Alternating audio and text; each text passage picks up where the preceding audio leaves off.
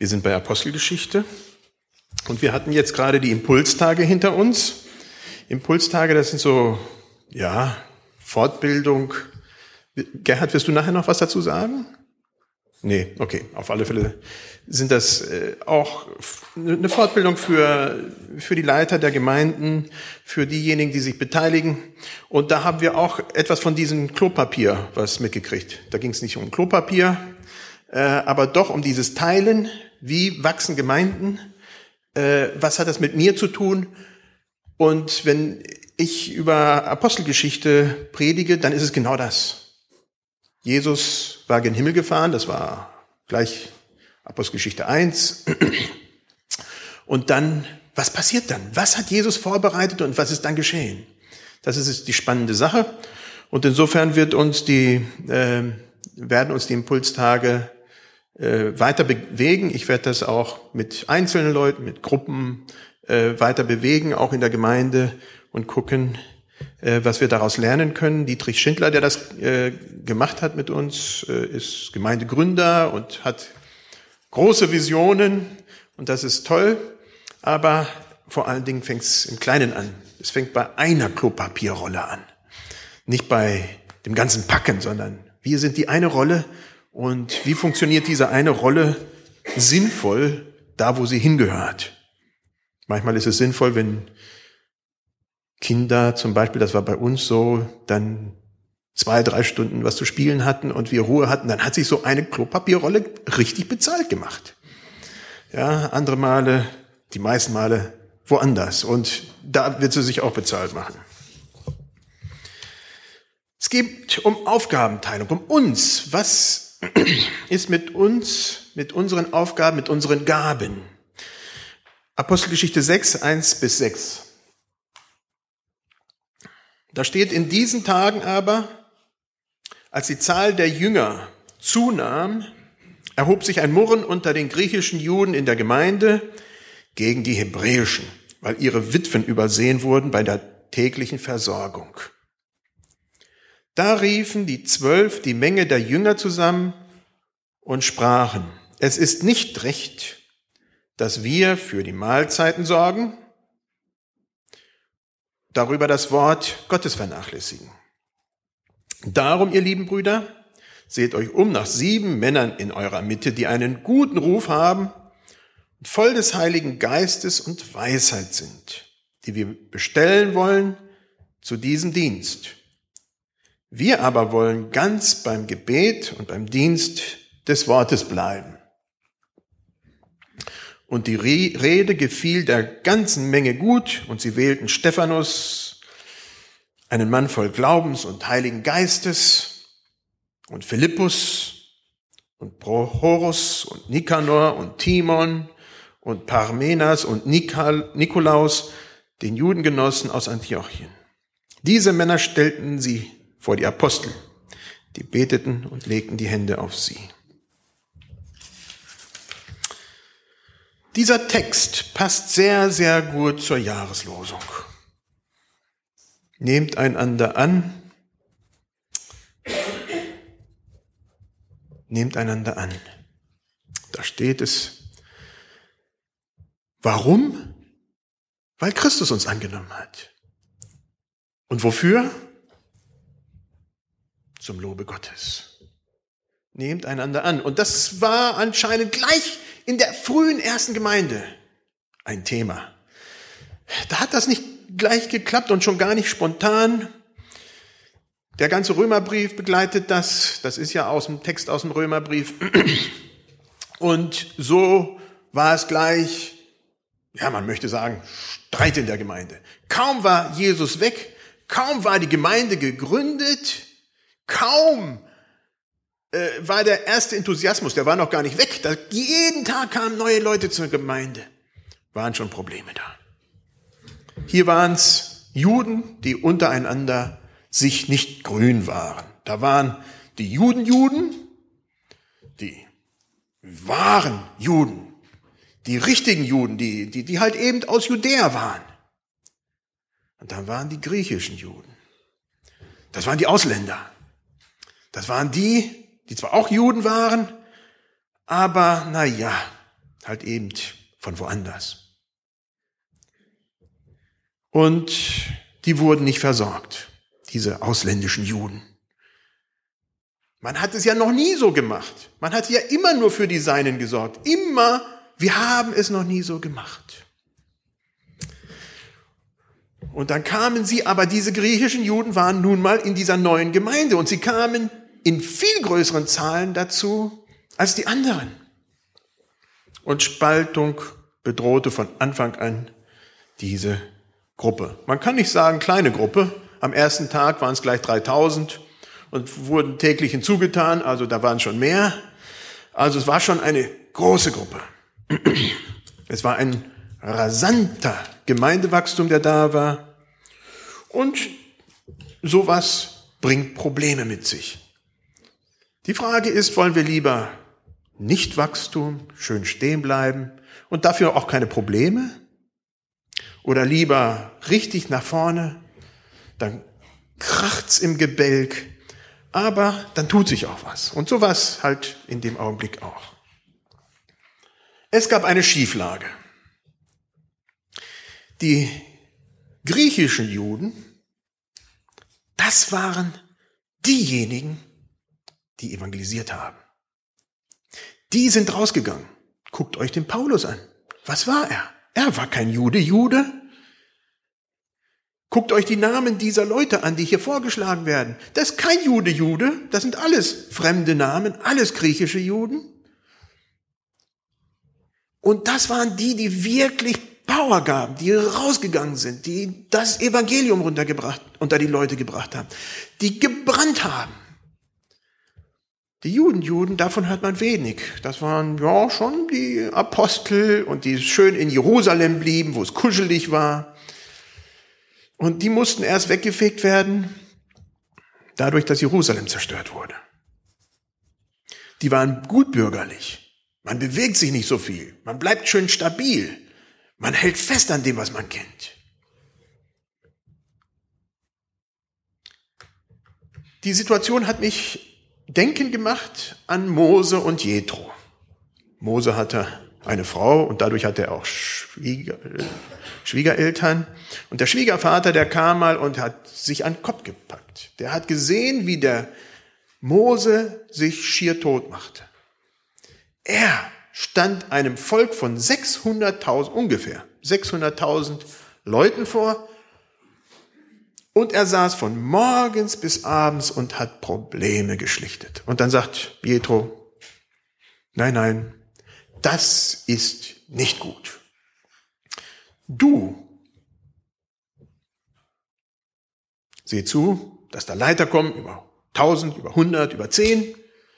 Und dann, wenn die nicht weiterkommen, dann kommen die zu dir. Und Mose war ein kluger Mensch, er ging darauf ein. Er setzte das um und ich bin fest davon überzeugt, das wird uns nicht berichtet, dass es ab dann besser ging. Auf alle Fälle haben wir eine ähnliche Situation in Apostelgeschichte 6 und es kommt Murren in der Gemeinde auf. Kennt ihr das? Murren ist nicht ungesund. Hm, man ist undankbar. Es wird nicht so gemacht, wie ich es möchte. Hm, das fehlt. Das ist einfach nur ein Zeichen, ein gesundes Zeichen, dass sich was ändern muss. Es wird dann ungesund, wenn alles beim Alten bleibt, wenn man sich nicht verändert, weil dann ist das Murren ein Zeichen dessen, dass der Tod eingeleitet wird dass Ruhe reinkehrt und dass nichts mehr geschieht. Insofern ist von Anfang der Gemeinde an, ganz vom Anfang an, ist Murren da, zu bestimmten Zeitpunkten, zu anderen auch nicht. Und das heißt, etwas muss geändert werden. Und was ich faszinierend finde, ist, dass die ganze Gemeinde beteiligt ist. Es ist nicht nur ein Paar und bei, ich weiß nicht, wie viele sie da waren, 3000, 4000, 5000 Leuten, ist das ein Prozess. Ich möchte mal nicht wissen, was da wirklich los war, aber das war mit Sicherheit hochspannend, sehr, sehr aktiv. die ganzen Leute befragen, die müssen Leute vorschlagen, die müssen gewählt werden. Also über Handzeichen oder über Zettel, keine Ahnung, wahrscheinlich nicht Zettel, das war teurer damals als heute. Ähm, aber die waren alle beteiligt und es kommt zu diesem Prozess. Wie fing das an? Eine nicht wahrgenommene Aufgabe. Fast alle Religionen, das ist nicht Christus spezifisch, haben die Aufgabe der Versorgung der Armen. Fast alle. Im Islam ist das ein ganz wichtiges äh, Thema, das Almosen geben. Und wir haben uns dem gebeugt, als wir in Mosambik waren. Warum? Am Freitag kamen die Armen zu den Leuten. Am Freitag wurde Almosen gegeben. Das war muslimisch. Nicht in der Woche, nein, man kam am Freitag. Und wir wussten zuerst gar nichts damit anzufangen, aber auch das ist ein christlicher Wert. Haben wir denen am Freitag dann auch was gegeben. Das wussten wir damals nicht. Das kam erst alles später. Später haben wir dann mitgekriegt, warum das Ganze so lief. Und in anderen Religionen auch. Es gibt andere Bereiche, der Hinduismus, der sehr fatal ist, der sagt, nein, warum soll ich denen was geben? Der hat es ja nicht verdient. Das nächste Mal in seiner nächsten Reinkarnation, wenn er besser geworden ist, dann, dann, dann wird ihm was Besseres gegeben. Aber normalerweise ist es so, dass das eine Kernaufgabe ist, auch von uns. Bei uns in Deutschland tut das der Staat. Noch gar nicht so lange. Aber bei uns hat das der Staat übernommen. Und ich wage zu behaupten, dadurch sind wir auch ein bisschen lasch geworden. Wir sehen gar nicht die Not um uns herum. Wir blicken gar nicht dahin, wenn einer diese Not hat. Warum? Das macht doch der Staat. Der Staat kann natürlich den einen Teil machen, und das ist die Versorgung mit Gütern. Aber die seelische Not, die dahinter steht, die kann der Staat nicht übernehmen. Und das ist nach wie vor auch unsere Aufgabe. Dass wir die Augen offen halten und sehen, wo ist Not da. Und das war genau das, was damals nicht geschah. Nicht ausreichend in der frühen Gemeinde. Die griechischen Juden waren da und die Witwen und Waisen wurden nicht versorgt. Zumindest nicht von den griechischen Juden.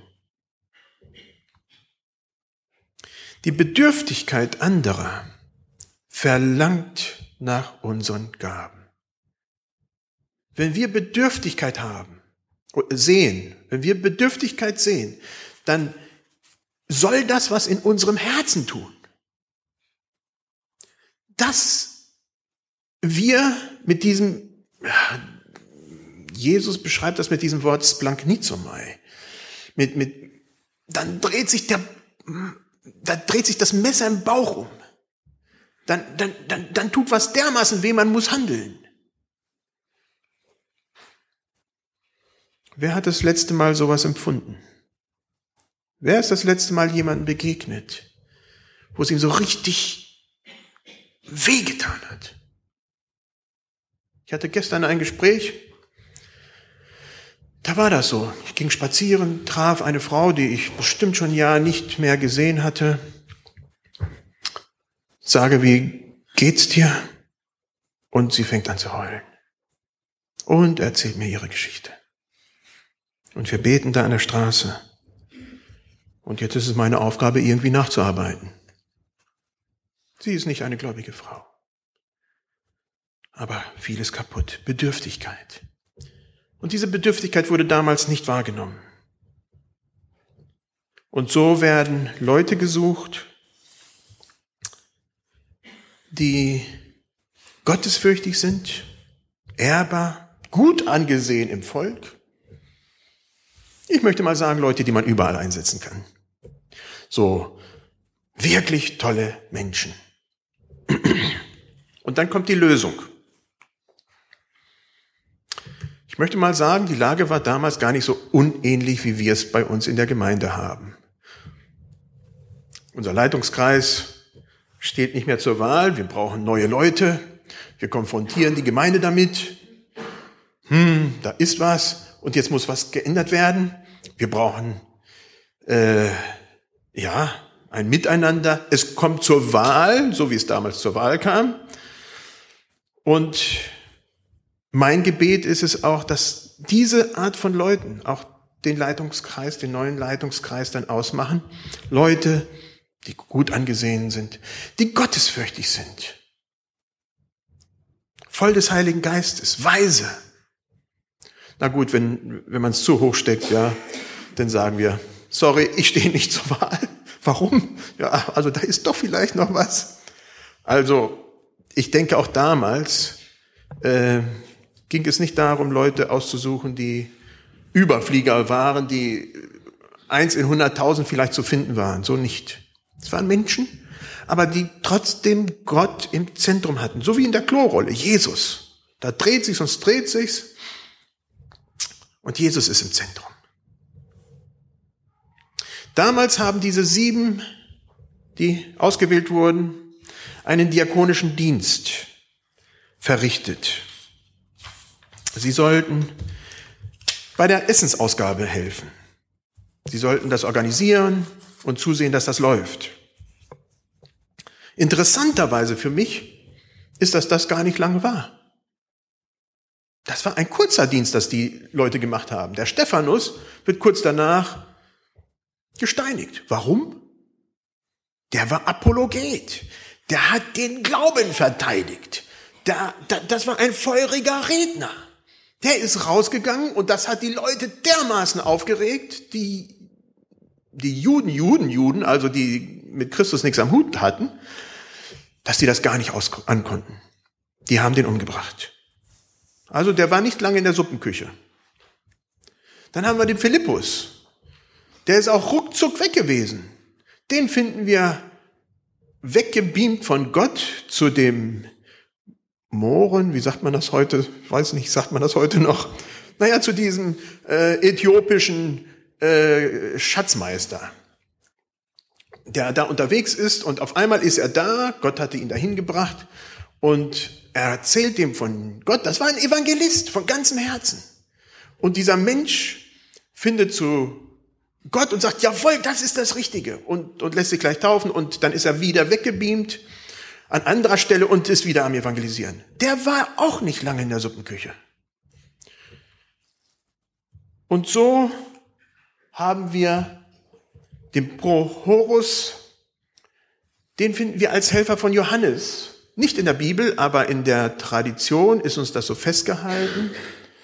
Und später als Bischof von Nikomedia und Märtyrer in Antiochien. Interessanterweise, Antiochia, wo dann die Gemeinde, die Griechischen dann sehr schnell hinausgegangen sind. Nikolaus, St. Nikolaus war es nicht, also das ist ein anderer, den finden wir eigentlich wahrscheinlich, wahrscheinlich in der Offenbarung wieder. Da haben wir die Nikolaiten. Und das war eine Gruppe, die in den Sendschreiben nicht so gut erwähnt werden. Äh, also waren die sieben nicht alle nur unproblematisch, so wie es immer so ist, ja. Äh, auf alle Fälle sind sie alle wahrscheinlich nicht lange da gewesen. Andere haben die Aufgabe übernommen und die sind dann weitergegangen und haben andere Aufgaben gehabt. So ist das mit unseren Gaben. Wir fangen was an, geben es an andere weiter, die Klorolle, und das vermehrt sich dadurch, naja, die Klopapierrolle vermehrt sich vielleicht nicht, aber sie wird benutzt, sie wird genutzt in einer Art und Weise, wie es Gott gefällt. Und dadurch vermehrt sie sich ja, also diese Gaben vermehren sich dann im Leben anderer, wenn wir sie richtig nutzen. Alle Gemeinden haben ihre Gaben und Aufgaben. Uns als Mennoniten ist das Ehrenamt wichtig. Gott wirkt in uns allen. Nicht nur in mir. Und ich habe jetzt in den Impulstagen auch vielleicht ein Stückchen mehr gelernt, wie ich ein bisschen abgeben kann von meinen Aufgaben. Der Dietrich Schindler, der ist ja immer voller Ideen, der hat gesagt, wenn, wenn jemand zu dir kommt und sagt, da ist was, zum Beispiel da ist eine, eine Birne kaputt, dann fragt man zurück, was machen wir damit? Was ist eine Lösung? Was kann man darüber, was kannst du dafür machen? Wie gehst du damit um? Also nicht das Problem bei mir haften lassen, sondern den anderen weitergeben. Vielleicht sollte ich mich darin üben. Aber wir alle, dass wir die Gaben, die wir haben, auch einsetzen und nicht nur schauen, wie wir gewohnheitsmäßig vielleicht alles abwälzen können auf andere. Wo bringst du deine Gaben ein? Und da geht es nicht um Gemeinde nur hier intern und für uns, sondern auch nach außen hin. Wo bist du Licht? Auf deiner Arbeitsstelle, in deinem Alltag. Wo dienst du den Menschen so, dass sie sagen, jawohl, hier ist das Reich Gottes sichtbar? Das wird ganz, ganz unterschiedlich sein. Wofür schlägt dein Herz? Wenn du was begegnest, eine Situation, und dann macht sie ja bom, bom, bom, bom, bom, und, und du weißt, ja, das ist das. Da will ich was tun. Leidenschaft. Leiden, das Leidenschaft. Weil ich merke, da ist irgendein Bedarf und das tut was mit mir und da muss ich aktiv werden. Das sind Spuren Gottes in unserem Leben. Und dann, wie gehen wir damit um? damals die Apostel sagten, wir suchen sieben Leute aus. Und das war ein Schritt, das war ein struktureller Schritt. Da musste strukturell was geändert werden, weil das eine Gemeinde war, die wuchs, die wuchs viel zu schnell, müsste man sagen, die wuchs rasant. Und da musste strukturell was geändert werden. Und dann hieß es, nein, wir können das nicht. Andere müssen dran. Mag mal strukturell sein, mag mal ganz persönlich sein dass du sagst, okay, dies ist für mich dran. Und das ist die Frage an, von Gott an dich. Und Gott gibt uns Momente in unserem Leben, und die sind immer wieder regelmäßig, an denen er uns Situationen in den, in den Weg stellt. Alle paar Wochen, vielleicht mal einen Monat, wo wir aktiv werden sollen. wo wir über eine Situation stolpern, wo du über eine Situation stolperst und weißt, eigentlich sollte ich da. Ich ermutige euch, dahin zu gucken, dich da berühren zu lassen, dich hinzugeben und zu sagen, Gott, was willst du jetzt mit dieser Situation, wo du weißt, da, da, da ist was, da, da, da soll ich entweder ein Gespräch anfangen oder da soll ich jemanden Essen bringen oder was immer auch. Und du weißt es. Gott spricht da zu dir. Gott hat dich begabt. Geh zu Gott und sag, Herr, was ist jetzt dran? Soll ich mit dieser Person über dich reden? Soll ich praktisch was tun? Was ist es? Ich bete mit uns.